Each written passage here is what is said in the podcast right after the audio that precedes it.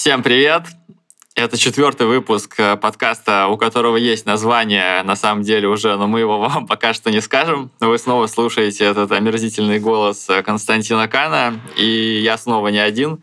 Со мной снова мой напарник по этой эм, телепередаче Артем. Артем, привет. Здорово. Скажу честно, я на выходных поджазил, и последствия были очень разрушительными, поэтому мы записываем выпуск в понедельник, а не в воскресенье, как планировалось. Но на самом деле первая хорошая новость, э, новостей будет много. Я не знаю, хотя, может, для кого-то это не очень хорошая новость, потому что вам придется долго нас слушать. Давай, Артем, скажи мне, какая главная новость, по-твоему, на прошедшей неделе? Самое интересное из происходящего за прошлую неделю это первенство, ну, чемпионат э, США по студентам по кроссу. Там, поскольку это очень престижное соревнование, такое очень освещаемое, там было очень много всяких сюжетных линий, которые, ну, было очень интересно так распутывать и потом все это смотреть и анализировать произошедшее. Чемпионат по кроссу, походу, реально был просто фантастический, особенно если бы, наверное, мы следили за ним так, как следят хардкорные фанаты именно американского студенческого спорта. Мы когда обсуждали, ты сказал, что ты не очень, э, что ты не следил за ним ним особо никогда. Почему? Самая главная проблема, потому что посмотреть очень сложно.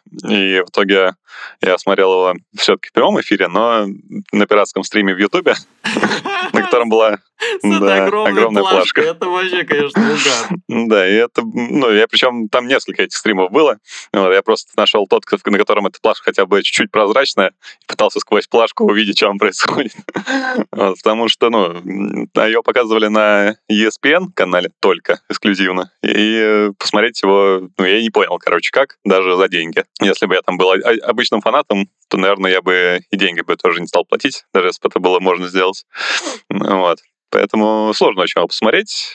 И плюс это еще межсезонье, и хочется как-то вроде отдохнуть от легкой атлетики частенько, поэтому прошлые годы я как-то ну, даже не пытался особо там это посмотреть. А сейчас, да, сейчас я решил погрузиться, поскольку, ну, вот мы и подкасты записываем тут, и, в принципе, я что-то все больше и больше хочу это разбираться уже в происходящем легкой атлетике не только самого высокого уровня, но и локальных каких-то стартах. Пока мы не погрузились в полностью, не нырнули в кросс, где ты обычно смотришь? Что у тебя из подписок куплено для просмотра трансляции, кстати говоря? Подписка на VPN у меня куплена. Так, хорошо. Хватит. Но на самом деле это, да, бывает просто ситуации, когда прям что-то очень надо посмотреть. Но Евроспорт у тебя есть хотя бы? А, да, Евроспорт у меня куплен уже постоянно. Даже его я раньше покупал только когда вот надо. Но сейчас уже решил забить и э, купил постоянную. Второй вопрос. Э, в этом году ты устал от легкой атлетики за лето? Ну, немножко есть такое потому что очень много было всяких событий. Ну, на самом деле, я просто очень много писал превьюшек, э, делал стримов, вот этого всего. Это, конечно, моя инициатива была, особенно вот превьюшки писать там километровые, но чтобы это как-то было более полноценно, все более интересно. Но сильно уматывает, поэтому я немножко подустал, но сейчас уже, в принципе, нормально. И сейчас у меня уже был какой-то задор в этом, чтобы смотреть этот чемпионат по кроссу. Задор. Ну, знаешь, есть такое ощущение иногда, когда ты уже прям устал, уже похеру, что там происходит на самом деле. И ты уже так просто смотришь просто потому, что надо. Ну, вот, а прям вот искреннего желания нет уже. Такое часто бывает с марафоном в Токио, если честно. Потому что он блин, начинается так ебано все время в 3.30 или в 4 утра, блин. И там, ну, его, и к нему разгона какого-то особо такого нет. Ну, то есть, токийский мейджор, он как бы мейджор, но какой-то, как будто бы он какой-то приемный сын в этой семье. Но а давай к кроссу. Начнем с болельщиков, наверное.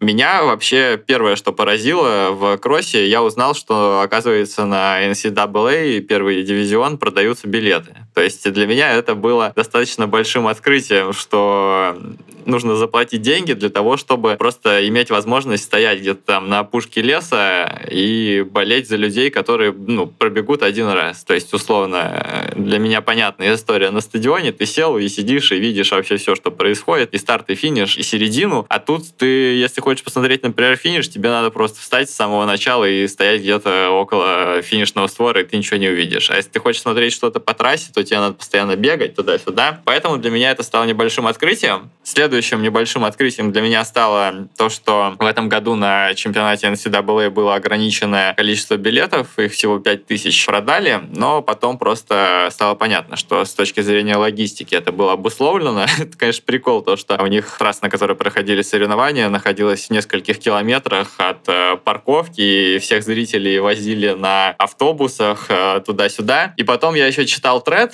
ну, там просто спрашивали, это вызвало достаточно большой резонанс, наверное, в обществе, что типа sold out, там туда-сюда. И потом я вот э, читал тред по, про то, где спросил э, чувак, типа, поделитесь своим опытом болельщика относительно этого мероприятия. Вот, и все там, во-первых, все сказали, многие сказали, что билет никто не проверял.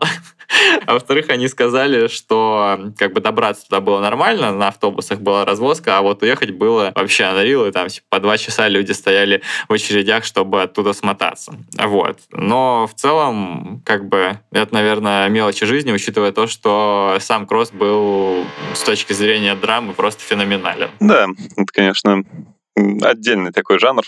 И раньше, когда я не смотрел именно трансляции целиком, этого кросса, то самая главная картинка, которая с него все равно известна, даже людям, которые не смотрят это, э, это вот как они стартуют именно со стартовой линии. Такой огромнейшей шеренгой, человек 100, наверное, и потом плавно пытаются как-то вытянуться в колонну. Такого широкого старта, ну, чтобы вот столько было людей, которым важна как можно более высокая позиция всем, и которые все здесь не просто так оказались. Короче, это не то, чтобы там на марафоне элитный кластер. Это гигантский элитный кластер, просто самый большой элитный кластер, наверное, который может быть. Вот, самый широкий.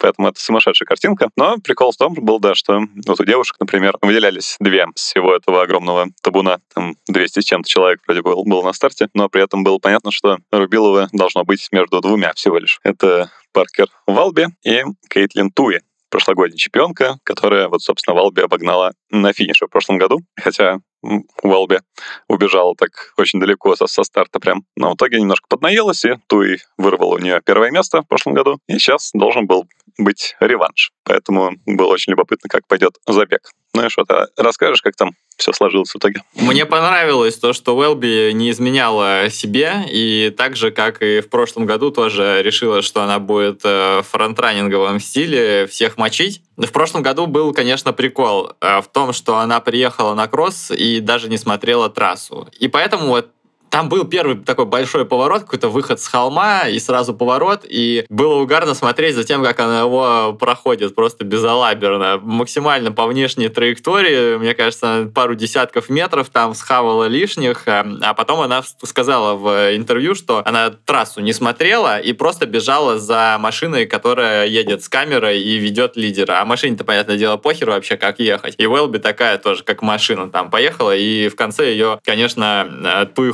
хлоп хлопнула. И было прикольно, действительно, что она и в этом году тоже стартанула. Мне понравилось, как она там вначале барахталась, э, не могла вылезти из этой э, коробки, а потом как вылезла, все, сразу пошла мочить и наращивала очень круто преимущество. То есть 20 секунд у нее было в пике. В конце ее тоже начали поджирать, но запаса у нее было очень много, и ей хватило. Но самое Конечно, драматичное в этой всей кроссовой истории это командное противостояние. Как будто ну, индивидуальный титул — это всегда классно, но самая всегда рубка — это как раз-таки между универами. И вот в этом плане трансляция, наверное, просто потрясающая. В том, ну, я имею в виду, что у них же там есть везде эти чекпоинты, и на каждом чекпоинте всегда какая-то информация обновляется, и они в реальном времени считают э, сумму очков, которую набирает команда. Победитель определяется по наименьшей сумме набранных очков. Я не совсем понял, как там очки даются, потому что когда ты смотришь протокол, там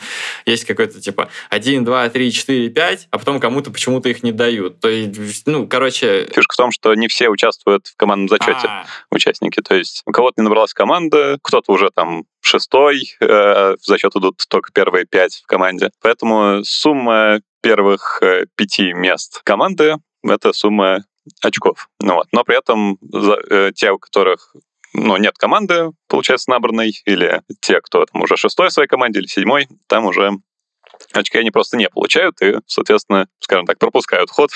и если там, скажем, вот такой человек стал пятым, да, то он очков не получает, ему они не нужны. Шестой человек получает 5 очков. Вот такая система. Как круто, когда есть вот второй человек, который тоже э, в этом всем шарит. И мне очень нравится, что ты постоянно видишь, какая команда сколько очков набрала на каждом там километре. И они там все время меняются, это реально все эти строчки прыгают, и с точки зрения просмотра это, конечно же, просто охрененно. Женский зачет сложился просто капец как драматично, потому что судьбу первого места определило всего лишь одно очко.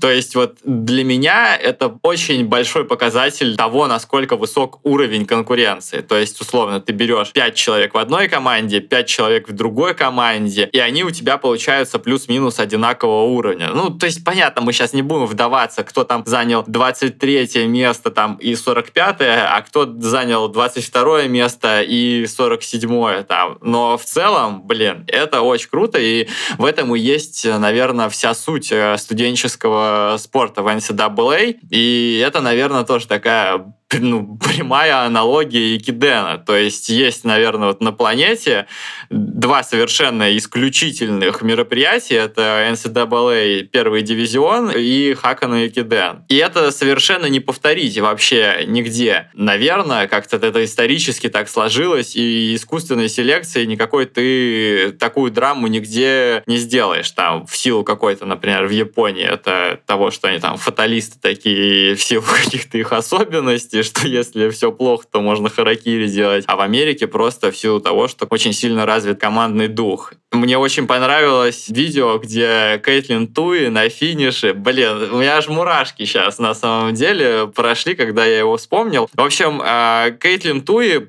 проводила, наверное, феноменальный вообще последний год. То есть она, вот как в прошлом году, она, получается, выиграла индивидуальный титул, в прошлом году команду она тоже, да, притащила на победу, наверное? Да, да, эта команда у нее уже два года подряд выигрывала до этого. И дальше она на дорожке мочила. Ну, из 15 сильно она пятерку бежала, да. Индор тройка, 8.39 или что-то да. такое, да? Угу. Э, что, она выиграла пару титулов NCAA на дорожке, и сейчас она была...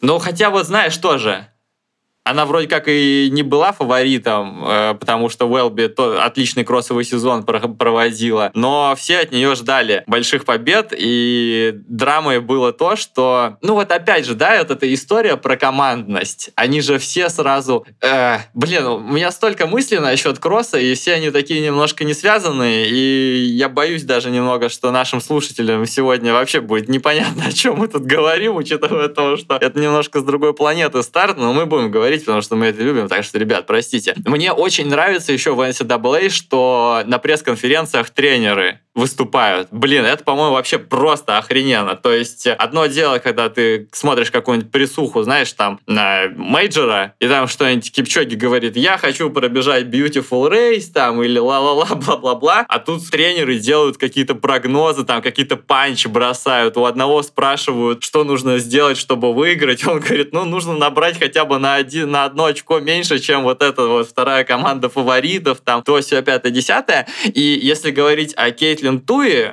и о ее команде, то у них за несколько дней до старта выяснилось, что одна из э, девчонок, на которую возлагали очень большие надежды, на костылях там гуляет по полю, и там вот эти фотки были. И как бы сразу было понятно, что у команды Кейтлин Туи, у действующего чемпиона, отрицательный гандикап сразу же э, есть, и там сразу дополнительное давление на новых девчонок туда-сюда, ну и сама Туи тоже, конечно, понимает, что если нету вот такой вот второй топовой бегуни, то ей нужно отдуваться. И, и Туи в итоге не смогла отдуться. Ну, то есть она, конечно, очень круто собралась и отыграла какое-то там количество 5 или 6 мест на последних километрах. И в итоге это принесло команду. Но, возвращаясь э, к видео, она прибежала, упала, вся в слезах, в соплях. И давай искать своего тренера, бегать по площадке. Ну, и там, конечно, тоже интересно все это выглядит, что стоит вот это табло большое, на котором тоже реал-тайме считаются очки, все на это табло смотрят, думают, так, так, так, сейчас, сейчас, сейчас. Она подбегает к тренеру, ей по дороге говорят, что, типа, все окей, ваша команда выиграла. Она не верит, бросается тренеру там в слезах и давай перечитать, что, простите, я всех подвела, туда-сюда. А оказывается, она просто за день там заболела, если верить э, как бы коучу. Вот, ну, красивая такая драма очень. И когда ты являешься, ну, там, американским фанатом э, с нормальным доступом к ESPN,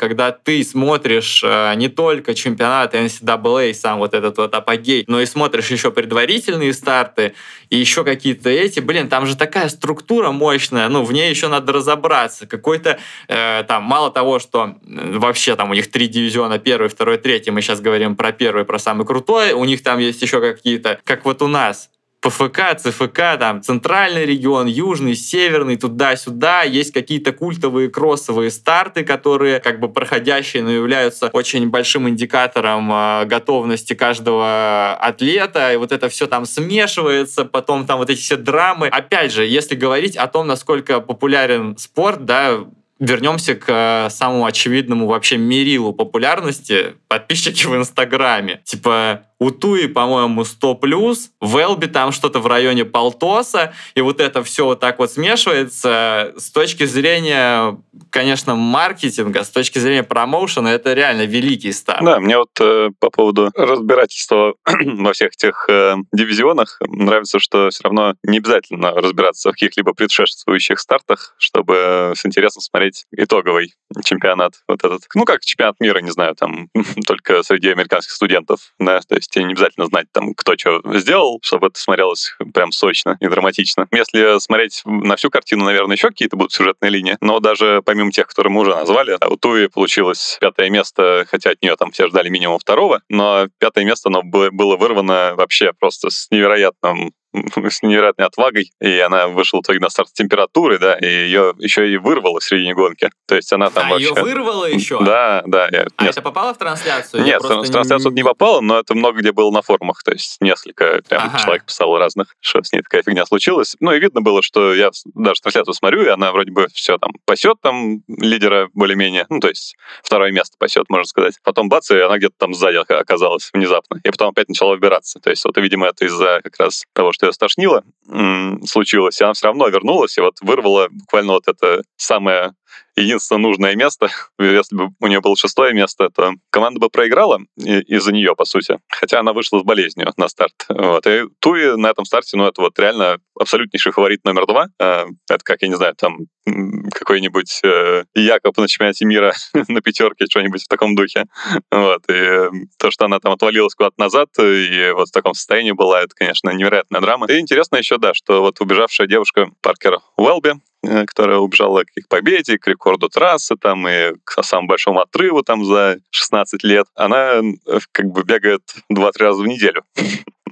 Вот прям настоящий бег у нее в очень маленьком количестве присутствует э, в жизни, в тренировках, и большую часть тренировок она делает, ну, там, на тренажерах, Э, на каких-то типа эллиптических. Там какой-то совершенно странный тренажер. Я вообще такие в жизни не видел. как будто гибрид вообще всего, что только можно. И выглядит он, конечно, очень странно. Э, но э, вот эта штука про то, что она мало бегает, во-первых, я не совсем понял, всегда ли она так мало бегает, и что у нее с объемами, когда сезон дорожки, но по поводу тренажера, мне Джа, наверное, сказал несколько недель назад интересную, интересную вещь. Я ему, ну вот мы же собрались там на полумарафон в Барселоне весной, поехать в феврале. Я говорю, давай, может быть, в Европу еще дернем, кроссик какой-нибудь бахнем, ну, типа чисто по фану ну, там же есть всякие интересные вещи, в говне поваляться, опять же, в шиповках про, побегать, там ахиллы порвать, ну весело же. И Джак говорит, что как бы это вообще ни хрена ничего общего не имеет э, с подготовкой к полумарафону. Он сказал, что если я на такое решусь, то меня гарантированно ждет обсер там, потому что кросс бежится чисто на силе. В этом плане, наверное, ну вот это для меня это отличный, наверное, показатель там или пруф того, что Велби нормально готовилась и опять же, она там, кажется, в каком-то интервью сказала, что вот этот тренажер, он ей как будто бы помогает симулировать как раз-таки холмы, там как-то его можно настроить, что-то там туда-сюда. Mm, это интересно. Но мне больше понравилось все равно с точки зрения э, сюжета. Э, если она реально ни хера не тренировалась. И еще понравилось, что Грант Холлоуэй, который э, ну, барьерист, э, чемпион мира трехкратный, он тоже из универа Флориды. Вот, он написал там в Инстаграме в комментах вот про это, про ее тренировки, что мы в универе Флориды не тренируемся вообще. А, а Холлоуэй тренируется на базе Флориды сейчас или... Я что-то не, не помню, где точно он тренируется. У него вроде там какая-то группа ага, более ну такая звездная. Короче, женский забег был э, с точки зрения драмы, конечно, просто мясом. Но мужской тоже был хорош. Опять какие-то переплетения вообще невероятные сюжетные. Особенно, повторюсь еще раз, если там следишь за этим в какой-то перспективе. А если, наверное, годами смотришь, э, то вообще просто нечто. Ты смотришь, какие истории у команд. Там же еще прикол в том, что составы в командах постоянно меняются. Кто-то выпустился, кто-то не выпустился. Еще сейчас там дохрена стариков из-за того, что в пандемический год э, дали как eligibility, как переводится на русский язык? Ну, типа... Заморозка? Не, ну, при, принадлеж... не принадлежность, но, в общем, возможность участвовать, не знаю, подходящесть, что-то такое. Ну, короче, вот из-за того, что пандемический год э, просрали все старты, они им вот разрешили на год позже соревноваться, и там сейчас такое прям микс из очень молодых ребят и очень немолодых. Что тебя впечатлило в мужском забеге? Да, ну, мужской забег, получается, изначально был такой противоположностью женскому, потому что женском было две фаворитки явных из всех всех двух с лишним сотен, а у парней в такой же толпе, получается, была немаленькая толпа претендентов на победу. А, ну, и разобраться в них реально было сложно, то есть даже там можно было топ-10 выделить, и все равно был шанс, что кто-то еще другой выиграет. Но, наверное, в итоге все-таки из этого пека двое человек убежали к финишу. Но убежали, конечно, далеко не сразу. Примерно половину гонки была просто гигантская толпа, потом она постепенно все реже-реже становилась, а, и вот только на последней двушке там стало более-менее понятно, кто вообще будет рубиться за победу. Я не, не, не посмотрел трансляцию, ну, потому что у меня похмелье было дико, я вообще ничего не мог э, делать нормально. Я посмотрел только сплиты. Есть там вопросы к тому, насколько четко все промерено, да, и часто говорят, что условно десятка на кроссе это может быть и 9,8, а может быть 10,2, э, но первая тысяча по сплитам у них была 2,30. Там реально было какое-то вообще месилово адское в начале. Ну, я, да, э, внимательно это посмотрел, и, скорее всего, так и было. Или, может быть, чуть-чуть потише было на самом деле. То есть цветы на кроссе — это, конечно, такое относительное понятие. Возможно, он был не очень ровный. Там даже 2.29 был э, первый косарь. Но все-таки он был почти весь с горы. Так что с горы там реально просто все понеслись. Опять же, вот когда эта огромная линия на старте стоит из людей, и всем надо занять позицию хорошую, конечно, все пытаются вломить с самого старта. И эта тысяча была вся с горы почти, поэтому получилось реально очень быстро. То есть 2.29, первая тысяча, это, ну, если бы всю десятку так пробежали, был бы мировой рекорд прям с запасом из 25 минут. Но, да, вторая тысяча уже была вот там 3 минуты. То есть это тоже, в принципе, похоже на правду, что после такого начала они там уже в подъемчике сбавили, и плюс-минус по 3 минуты чуть, может быть, быстрее бежали до конца. Так что, ну, это было весело увидеть такой сплит. Мне это прям тоже очень понравилось. А, и учитывая, что этот сплит показали, ну, вот, не знаю, человек 50, наверное, или больше студентов. Получается, в этой всей каше огромной э, главное было занять позицию. И вот э, в итоге парень, который победил, Грэм Бленкс, он как раз очень э, боялся эту позицию потерять там, упустить лидеров, потому что в прошлом году как раз э, он тоже рассчитывал на победу, но в итоге решил так э, тактически отпустить э, лидеров, дернувшихся, но в итоге он так и не догнал. Они потому что такой рывок сделали очень мощный в прошлом году. А в этом году, да, он в итоге пас всех лидеров как мог, и вот до самого финиша так за ними и дергался, хотя в итоге это было не так уж обосновано, поскольку вот кроме первой тысячи темп средний был достаточно медленный, ну, до финишных разборок. Мне понравилось, как он сказал э, в интервью после финиша, что он хотел бежать э, по-умному, но бежал как полный идиот и отвечал на все атаки. Это было прикольно. Ну да, он как раз перед стартом говорил, что выиграет самый умный. В итоге после победы заявил, что пробежал как дебил. Конечно, весело. Вот, и да, учитывая, что он ну, все-таки, наверное, не фаворитом был, поскольку даже чувак, которого он на последней тысяче, от которого убежал, это Хаптом Самуэль, ну, африканский иммигрант, который аж две медали молодежных юниорских чемпионатов мира забрал. То есть это такой уровень, ну, прям топовый африканский уровень бега на выносливость. И вот даже такого парня абсолютно такой с виду обычный американец белый. Блин, он реально белый, он просто пиздец какой белый. Я когда смотрел на его интервьюхи, я просто смотрел и думал, блядь, ну он вообще не похож на топового бегуна, если честно. Вот как бы, простите мне, можете не прощать, но на топового бегуна он не похож. Он, ну, какой-то просто, блядь, из фильма про американских студентов, чувак. Тогда и фишка в том, что он реально самый что на есть студент, а, ну, не, не из такого универа, который славится там своим беговым каким-то бэкграундом. Он учится в Гарварде. Лига Плюща. Да, самое главное, что вот эта Лига Плюща, которая, ну, типа, объединяет самые крутые универы именно по образованию в себе. Гарвард, Принстон, там еще какие-то.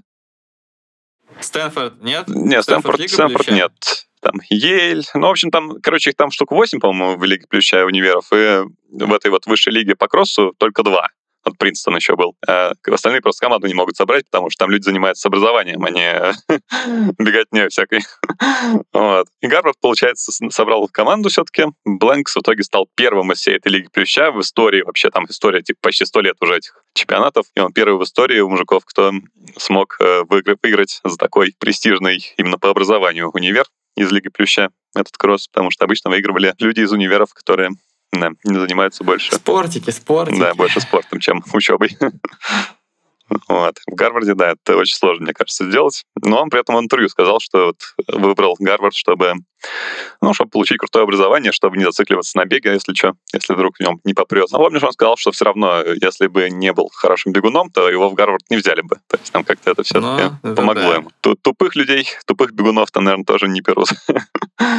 Хоть он и тупо сбегал, по своему признанию, но тем не менее победил, и это историческое абсолютно дело. И он еще и самый молодой э, чемпион, хотя ему 21 год, за 20 лет он самый молодой, кому удавалось чемпионат выиграть после Дейтона Ритценхайна, нынешнего тренера. Он Athletics Club. То есть это прям достижение интересное тоже. Мне э, очень понравилось еще с точки зрения командной борьбы, как сложился мужской забег. Э, вот э, при стартовым фаворитом там была команда North Arizona University. Это чуваки, которые сколько они там, 6 из 7 последних выиграли. Ну, короче, они были вот прям э, фаворитами на протяжении последних лет, и у них как-то исторически так сложилось, что очень сильно именно кроссовая команда. Кстати, их тренер тренирует сейчас Галина Рапа, Майк Смит. Они очень круто выступили. То есть, когда ты смотришь, например, э, сколько набрали очков э, у девчонок победитель, там, 123, а потом ты смотришь, сколько набрали победители у мужиков,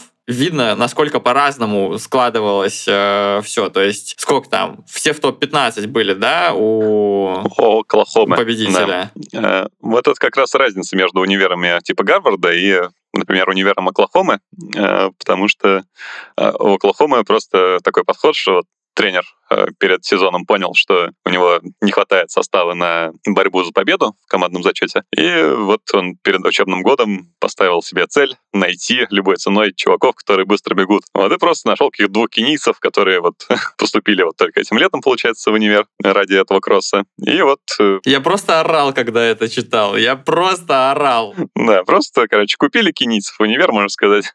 ну или, может быть, нашли способных там хоть как-то числится. Получается, в команде в пятерке, которая вся попала в топ-15 э, в этом универе, было три кенийца, один марокканец и один американец. вот такая вот география. Это, конечно, очень нетипично, они прям выделяются своим э, составом таким разношерстным. Да, в итоге ему гарантировала победу с таким отрывом, который вообще лучший с 2000 э, пятого года, вообще результат у них командный.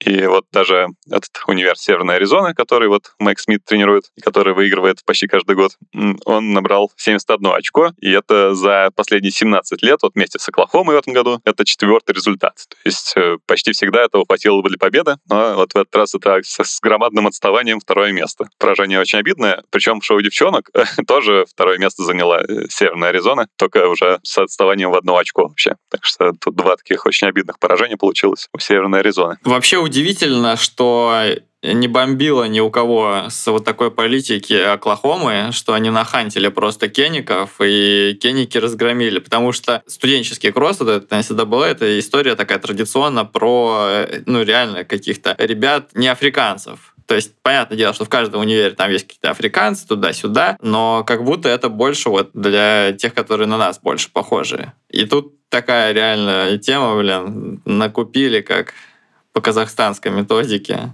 и давай всех разъебывать. Ну, это реально было немножко странно. Но прикольно, что такое могут они вообще себе позволять. Мне понравилась фраза тренера Оклахомы, что у меня был бюджет, мне было неважно, кто эти люди, где они находятся, я просто хотел, чтобы у меня была быстрая команда. И это, наверное, отличный показатель того, насколько важно для них выступать хорошо на кроссе. Если я правильно понимаю, то вообще от успехов вот этих студенческих команд зависит в целом финансирование легкоатлетических программ в каждом универе, и там периодически идет вообще какая-то бойня э, в Твиттере, что у какого-то универа, например, свернули программу поддержки легкой атлетики там, и все вечно жалуются, что вот американский футбол, там у них бюджет, ну, я не знаю, ну, сколько там, ну, да, мне кажется, со, сотка миллионов вообще может быть спокойно. 100 миллионов на американский футбол, а тут какой-то бег, самый доступный вид спорта, а его не поддерживают, вот. И, возможно, им как раз-таки мотивировала такая штука, что надо Оклахоме было там как-то маякнуть э, на арене, что они в порядке что они могут биться. Вот.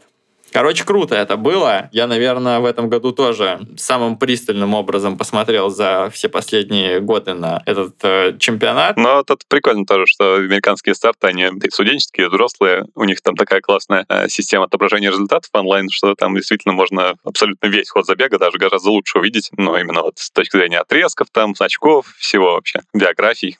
Все это можно лучше увидеть даже вот в онлайн-результатах, чем в трансляции. А, и, кстати, вот э, про трансляцию. Вообще респект чувакам, что день прошел, и они выложили на ютубчик, на канал NCAA э, легкоатлетический, и смотрят там же просто капец как смотрят. То есть прошлогоднюю трансляцию, там, по-моему, по полмиллиона просмотров было. И это тоже показатель. Да, но это действительно очень интересно, поэтому надо, я думаю, прикрепить там ссылочкой на YouTube, чтобы те герои, которые это дослушали, могли бы еще и посмотреть. Да, так, э, почти 40 минут мы посвятили чемпионату NCAA никому непонятному, никому неизвестному. Давай двинем, предлагаю двинуться дальше, пока у нас хоть, хоть кто-то еще остался в эфире. Да, ну тут уже в новости такие по мелочи, но зато про уже очень известных людей. И очень понятные вещи.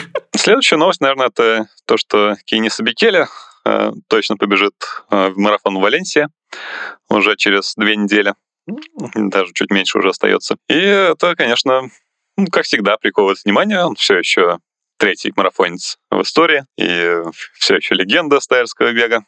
Вот, и он уже не стартовал, ну и уже не финишировал марафон больше года. Э, последний раз он финишировал в Лондоне прошлой осенью. Но это был чисто мировой ветеранский это был. был да. Мировой рекорд установил, нормально. Сколько там, 2.05 что-то там было, 2.05.53, да? да. Его уже побили, правда. Его побил вот Тадес Абрахам, тебе знакомый хорошо. О, да. Хороший, дя... Хороший дядька. Да. Сколько? 2.04, да, он Нет, 2.05.10. А, 2.05.10. А, это Петрович 2.04, да. Вот, и да, теперь Бекеля который еще пару лет назад не хотел ничего даже слышать про э, ветеранские мировые, что это вообще оскорбительно для него там э, такое ориентироваться. Но теперь хотя бы такое 2 на 5-10 разменять в Валенсии было бы круто. Вот. Но, возможно, он действительно еще рассчитывает на какой-то более крутой результат. В Валенсии это, ну, одна из двух самых быстрых трасс в мире, так что почему бы нет. А что думаешь, его ждет там? Ну, я проголосовал в вопросе, что медленнее Искандера будет.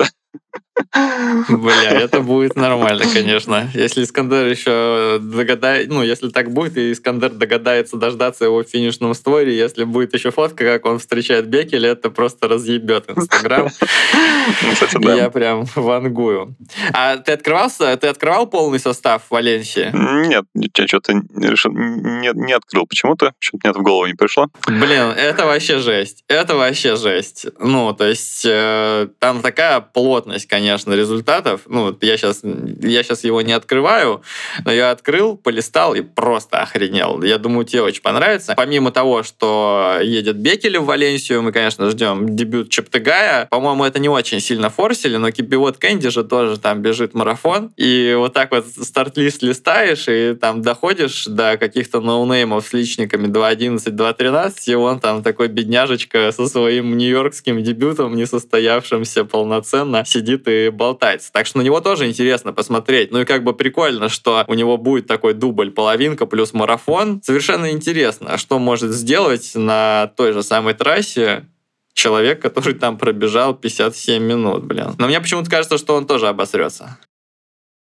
Ну, мы вроде его еще не видели на плоских марафонах именно. Зато на половинках он был очень ну, хорош. Да. Твой результат под мировой. Ну, точнее, это был мировой у него некоторое время, 57 32. И вот сейчас он там несколько секунд до него не достал. Но зато это очень свежий результат. И, получается, из свежих результатов это самый быстрый полумарафон за последние там года два, наверное. Так что такой парень, конечно, хочется, чтобы на марафоне показал что-то типа 2.02, 2.01. Ну, не знаю, конечно, совсем другое дело. Марафоны, полумарафонцев много на нем видели, таких шустрых, которые в итоге доживали до финиша еле-еле, и то не, не всегда доживали. Канди это очень, конечно, крутое дополнение. Опять же, Чептагай вот еще более скоростной парень, еще менее расположенный к марафону по своему резюме, которого даже там половинок мало, в общем, таких-то прям быстрых. Будем смотреть на это все. Да, Бекеля в такой компании молодой. это прям будет очень контрастно. Ну вот, к слову, да, о том, кто у Кэнди отжал э, мировой рекорд на половинке, этот человек, Джейкоб Киплима, он э, повторил опять мировой рекорд, но уже в беге на 15 километров. 15 километров это что? Это не мировой рекорд, а лучший результат в истории, да, технически называется? Высшее мировое достижение. Высшее мировое достижение таким совдепом отдает эта фраза, если честно, высшее мировое достижение. Мне, наверное, даже захотелось э, пробежать этот забег «Семь холмов», он называется «Звен Зевен, Зевен, Зевен. Короче, на, на голландском языке название, конечно, даже непроизносимое, но трасса легендарная. Гидей там установила мировой рекорд на Пятнахе. Чептыгай там установил мировой рекорд на Пятнахе. Киплима повторил секунда в секунду мировой на Пятнахе. Прикольно посмотреть, но... А он бегал в этом году половинки, кстати? В Рассельхайме он был? В Рассельхайме не помню, но он бегал половинку в Америке какую-то зимой. А, точно, Нью-Йорк он выиграл там. Да. Ну вот там как раз Чептагая он разнес. И вообще он, ну, когда Киплим здоров, он разносит всех. Я вот даже не знаю точно, вот то, что он сейчас не смог побить мировой, это значит, что он все-таки еще не до конца здоров. Потому что если бы он был до конца здоров, мне кажется, он бы разнес бы мировой, я не повторял. ну, может, я не знаю, он решил просто это как проходящий старт сделать. Не знаю. Интересно, почему вот у него такой получился очень плавный еще негативный сплит. То есть он так по графику там потихонечку очень наращивал скорость, но в итоге никакого финишного спорта там по графику не видно. Хотя вот секунду-секунду повторил мировой, ну, надо было уж как-то выжить эту секунду как-то очень странно. Да, и справедливые люди в комментах писали, что как бы как вы можете это называть мировым, если э, сам уже Киплима по ходу своего... Нет, это не мировой был, в Рассельхайме, короче, когда он бежал, у него пятнаха по ходу была быстрее. Потом люди писали, что в Валенсии по ходу вот этой половинки 57-минутной, которая была в октябре, тоже парни бежали быстрее, но здесь как бы просто все упирается в технику. Чтобы засчитывался мировой рекорд, нужно, чтобы была трасса сертифицирована. Если сертификации нету, то можете, да можете хоть по две минуты бежать, никто вам это не, не засчитает. Как бы нету бумажки, все, идите нахрен со своими претензиями. Много ли вы знаете вообще пятнах на планете, и много ли вы знаете пятнах point-to-point? -point? Топовая штука. Если вы живете в Нидерландах и бегаете, и почему-то слушаете наш подкаст, и почему-то до сих пор не бегали «Семь холмов», вам обязательно нужно это сделать на следующей неделе. Вот. На следующей неделе, на следующем сезоне. Вот так вот. Да, можно и на следующей неделе тоже. Ну, можете просто приехать, да, да, и пробежать там по трассе без перекрытия, нормально. Да. Так, ну что, еще по легендам, идущим на, марафон, это такой аналог Бикеля только в женском варианте. Тира Наждибаба в Абу-Даби побежит марафон уже через там три недели вроде, э, где-то в середине декабря. И это у нее будет первый марафон за пять лет. До этого года она четыре года вообще не стартовала абсолютно из-за ковида, из-за рождения ребенка. Э, и, в общем, после возвращения она уже несколько стартов сделала в этом году, но это все было прям не очень. Не стало сильнее. Да. Хотя и пока еще не совсем много лет, 38. 38, да. Угу. Но что-то, да, что-то ей перерыв в 4 года, видимо, подпортил сильно пруху, потому что у нее в этом году вот половинка за 71 с половиной в Хьюстоне 15 место было. Потом в Японии еле-еле разменял 70 минут и стал третий на каком-то там тоже полумарафоне за штатом. И в Атланте она еще бегала десятку за 32-42. 20 место. Это для Тирана Ждебабы. Полный сакс. Ну вот если Бикели проиграет Искандера в этом в Валенсии, это будет примерно то же самое. Даже, может, чуть лучше. Ну, вообще, Дебаба легенда, конечно. Она, получается, второй раз после рождения ребенка возвращается. У нее из последних 10 лет, 8 лет она не соревновалась из-за того, что становилась мамой. Это, конечно, мощно. Но вообще, в целом, мне кажется, что последние годы подкосили не только ее, но и вообще, в принципе, все семейство Дебаб. Ну, хотя я не знаю, ладно, что. А Гензеби, она бежала марафон же, да, еще один. Что она бежала? Чикаго? Да, но мне кажется, что она сошла было? вообще. Или... Да. Что ага, там такое было? Понятно неприятное. Но там что-то Анна зато соображает, какие-то она не очень вразумительные результаты показывает, но она как будто бы вообще и никогда звезд не хватало, там что-то половинка, мне кажется, в районе часа 11 у нее в этом году есть. Вот. Ну, короче, вот. Абу-Даби, да, э, тоже показатель того, что как бы Дибаба уже, ну, как бы на на обочине вот этой элитной марафонской истории, что ее уже не зовут э, на мейджоры, либо зовут, но уже на каких-то очень слабых условиях, и она не хочет туда просто ехать. Она, наверное, понимает, что карьера уже заканчивается в этот э, уходящий сумасшедший поезд карбоновый, ей, скорее всего, не запрыгнуть, и поэтому надо, наверное, как-то дожимать остатки. Понятно, что шейхам это выгодно, наверное, чтобы такой звездный игрок к ним приехал, и там можно на нее как-то закинуть, закинуть денег. Вот. А еще можно, как в первый год в Абу-Даби, когда было расследование, что они не домерили километр, что ли, или типа того, помнишь, такая тема была? Да, что-то такое было. Там расследование целое чуваки с Let's Run провели при помощи Google карты какого-то еще эксперта. Вот, там можно так еще не домерить, и результат чуть побыстрее будет. Ну, короче, да, за дебабой посмотрим. Интересно, но будет прикольно, если она что-нибудь там из двух... Ну, блин, ну, ну нет, наверное, невозможно из двух двадцати. Но было бы очень красиво. Вот. Ну, как будто в теории. А да. так она крутая. Она мне нравилась всегда. Да, но я даже ее, по сути, не застал. А, самое главное достижение на дорожке. Олимпийские титулы. Ну, конечно, там записи это все смотрел, но так, записи это уже не так хорошо запоминается, конечно. Э, так что, да, хочется, конечно, чтобы она еще восстала из мертвых, но, в общем, просто стоит последить, что он там покажет в середине декабря. Хочется, но мало ли кто чего хочет. Еще мощная. Еще есть Великая десятка в Лилле. Ну, там ноунеймы какие-то бежали, если честно, практически все. Ну, понятно, что там один из лучших результатов в истории на женской десятке, но дальше вот тоже, знаешь, показатель того, насколько карбон все поменял. Ты смотришь, ну, сколько там, мужики 27, что-то 16, 27, 20 выиграли, ну, вроде неплохой результат, да, но ты смотришь, кто эти вообще люди, да, даже учитывая то, что мы с тобой так более-менее активно следим за происходящим ты смотришь, ну, я, например, смотрю очень часто в последнее время в протоколы, и я не понимаю, а ты кто вообще? И мне, чтобы понять вообще, кто это, надо гуглить, там, смотреть какие-то результаты туда-сюда. Ты смотришь, тут бежал быстро, тут бежал быстро, тут бежал быстро, но он все равно ноунейм какой-то.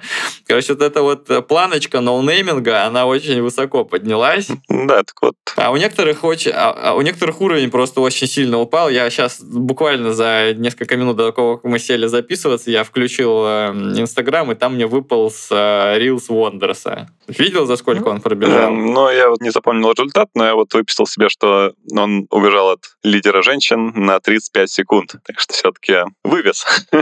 Есть, есть еще порох в пороховницах, но тоже, когда смотришь вот на этих разорившихся дворян, которые, ну, блин, чувак бежал 59 low половин, половинку. Да. Там, три года назад. А сейчас смотришь, как он там еле из 29 минут выгребает, что-то на финише с кем-то пытается рубиться, его там разъебывают. Ну, короче, жалко парня. Вот. И, наверное, раннинг не сделал из него конфету. Ну, его, наверное, там сломал. Э, он у Канова тренировался, да? Да, он сначала был у своего швейцарского коуча, а потом он пошел к Канове, и стал одним из тех, кого перемолола эта система. Там скальп Моина лежит, скальп этого Арны Габиуса, скальп Вондерса. Ну да, в общем, самое главное, что было в Лилле, это в 35 секундах за спиной Вондерса, рекордсмена Европы на полумарафоне, прибежала уже первая девушка, Агнес Нгетич, сбегала 29-26. Третий результат в истории. И у нее еще пару месяцев назад из-за недомеренной трассы отменили результат 29-24, который тогда стал бы вообще чисто женским мировым. Но поскольку здесь уже мужчины в забеге были, причем, да, вот некоторые звезды даже чуть не пали жертвами этой девушки.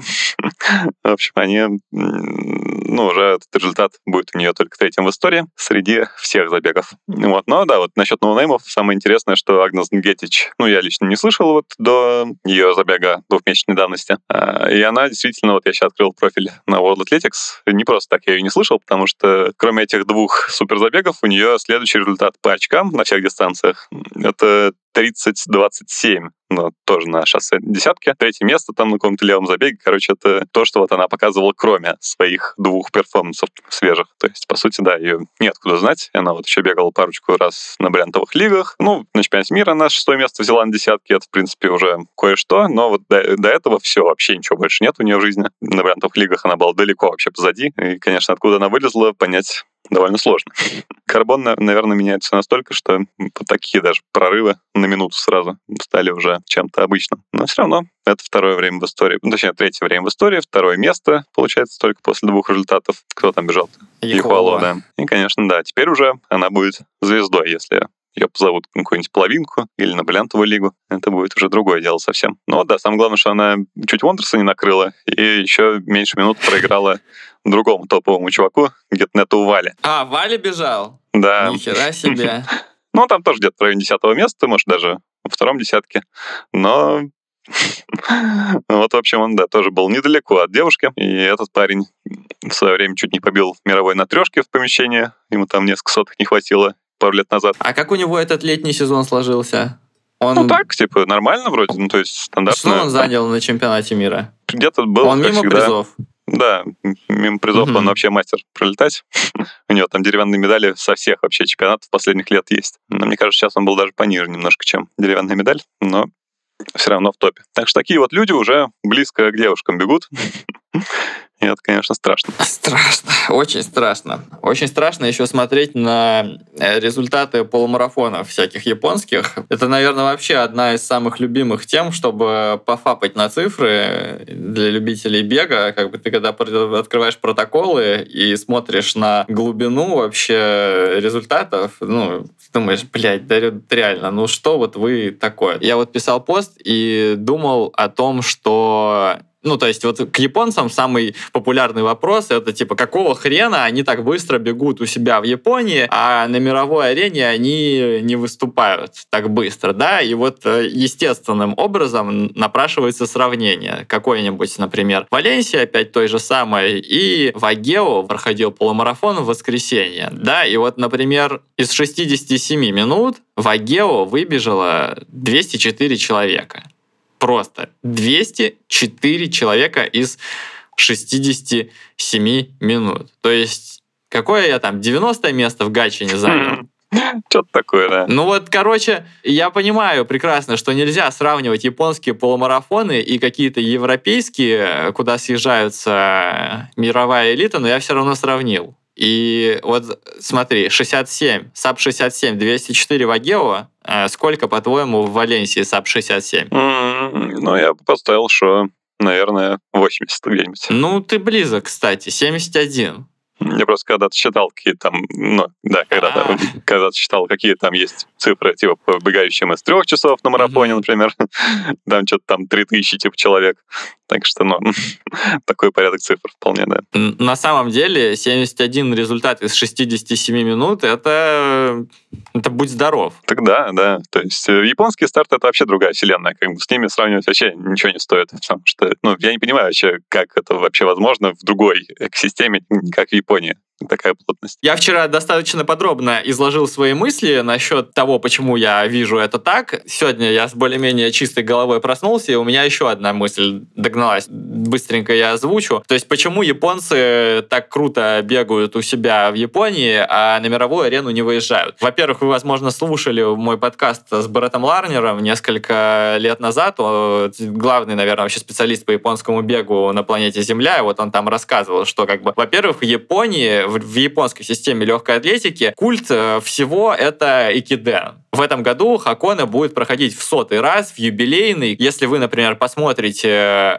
на рейтинге, который показывает Хакона, ну, ну, это просто разъеб. У них там получается в цифрах, что больше половины страны смотрит два дня подряд беговые соревнования. По 5 часов в день они бегут. 5 этапов один день, 5 этапов другой день. И это смотрит, а, ну просто, ну, сотня миллионов человек, там, суммарно. Я не знаю, как эти рейтинги считаются. Ну, короче, может, я вам даже сейчас нагнал цифры несуществующие, сказал, но там, ну, цифра просто совершенно феноменальная. В Японии все вообще молятся на Икиден. И когда ты приходишь в универ, тебе вообще совершенно похер там на какие-то мировые рекорды, туда-сюда. Ты хочешь участвовать в Хакона и Кидене. И твоей команде, во-первых, надо туда отобраться, потому что туда тоже берут э, не всех, а лишь 20 лучших э, университетов э, Японии. Во-вторых, тебе нужно попасть еще внутри команды, в команду, чтобы бежать на Хакон и внести свое имя, так сказать, в историю. Вот этот э, полумарафон Агео, он, получается, проходит за полтора месяца до Икидена, и поскольку поскольку Хаконы — это 200, 211 или что-то в этом роде километров. Все этапы там плюс-минус одинаковые, почти полумарафоны.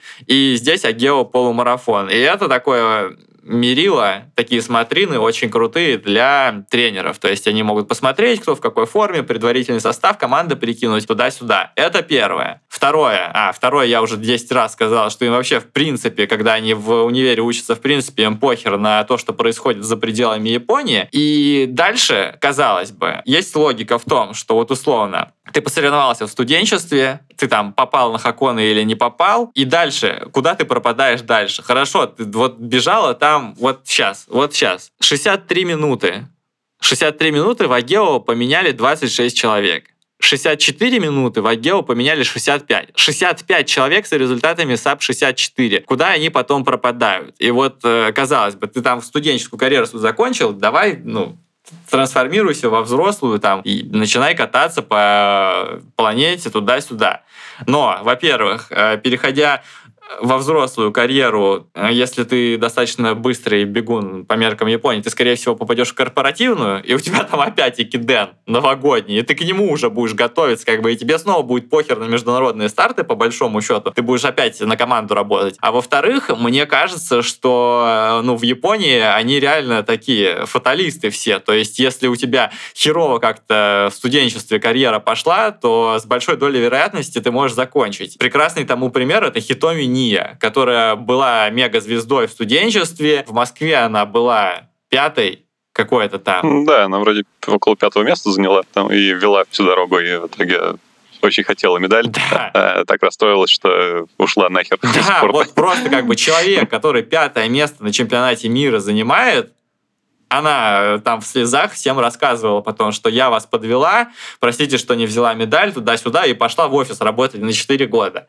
И это Хитоми Ния как бы не ебаться в рот, крутая чувиха. А тут есть какие-то чуваки там с личниками 64, у них не поперло, ну, для них завершить карьеру и пойти в офис э, работать, это, мне кажется, вообще, может, процентов 90 карьер так японских э, заканчивается, легкоатлетических. И поэтому после того, что мы видим в Японии, мы в Европе такое и не увидим. Но, опять же, даже тот же самый Брэд говорил, что в последние годы заметны кое-какие изменения в системе легкой атлетики, Америки, японской, и она становится, так сказать, более открытой, там люди начинают больше выезжать, но все равно Япония это очень консервативная страна, насколько я понимаю, и вот так просто ничего там на раз-два не изменится. То есть должны пройти, наверное, какие-то десятки лет, чтобы мы увидели вот такую вот миграцию результатов э, из пределов страны восходящего солнца куда-то за рубеж. А вот, вот этот Такидан, его посмотреть э, легко или примерно так же, как... Э, его достаточно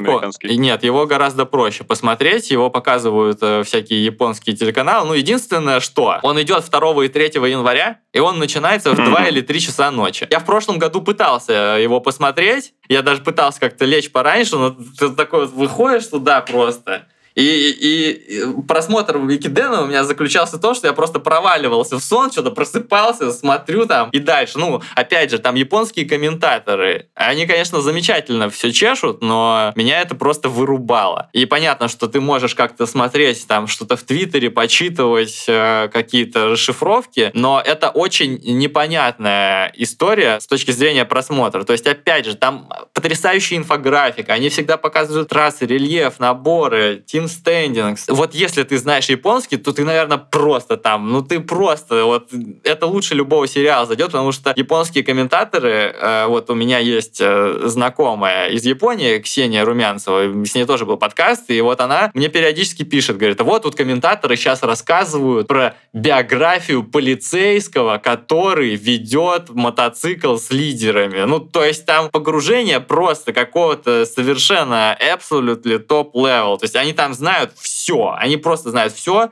У этого Экидена история столетняя, это реально супер культовое событие, и если ты понимаешь японский, то ты, наверное, просто будешь вот с такими вот шарами на выкате это смотреть и думать, блядь, как же интересно. А если ты не понимаешь, ты будешь просто проваливаться в сон, вот так вот пытаться себя разбудить, и ни хера у тебя не получится. Но смотреть можно, да, там, как правило, по несколько камер, э, японское телевидение, по-моему, даже без геоблока это все показывает. Ну, короче, это несложно. Еще одна новость э, с с этой э, половинки Агео, там, конечно, в первую очередь все смотрели за мужскими результатами, но там был крутой женский результат. Э, рекорд Монголии на полумарафоне был установлен. Какой-то там результат уровня час 10-40.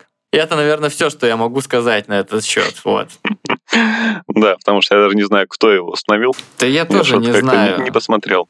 Ну, там какая-то там какая-то подруга вечно нестареющего Бат, Ошир и еще там каких-то три имени у него есть. Э, вот. Сирот Баташир его зовут, да, да. великого. Великий человек, который... Участников всех чемпионатов мира, которые проводились в истории. Да. Монголия — великая беговая страна. Следующая сверхдержава. Так, э, что-то еще было на прошлой неделе? Интересного? Да, по-моему, нет. Я больше ничего не запомнил. Ну, тогда мы свернемся, пожалуй, потому что мы поставили рекорд Монголии по продолжительности этого подкаста. Наш звукорежиссер э, Антон Смирнов охуеет это монтировать, поэтому мы выходим во вторник только. Кстати, уже прям чувствуется, что подгорает жопа, поэтому мы раскидали подкаст по всем площадкам. Вы теперь можете нас послушать и в Яндекс Музыке, и в Spotify, и в Apple подкастах, и в Google подкастах. Так что заходите туда, ставьте нам там оценки обязательно. Следующий раз там еще появится название и обложка. Название вам, кстати, понравится, я думаю. Звездочки ставьте. Ставьте звездочки. Много не пейте. Пишите комментарии. И надеюсь, вам было интересно. Потому что, ну, мне, по крайней мере, этот выпуск понравился. Мне было интересно с Артемом потрещать, как обычно, на эту тему. Ну, если вы ничего не поняли, да, если вы ничего не поняли, все было супер запутано, то как бы тоже пишите. Мы будем -то прописывать сценарий, а, а, но чтобы не прыгать с темы на тему. Если вы ничего не поняли, то это нормально. Ну, тоже, да. Вы просто слушайте. С вами был Костя Кан. Всем пока. Услышимся через неделю.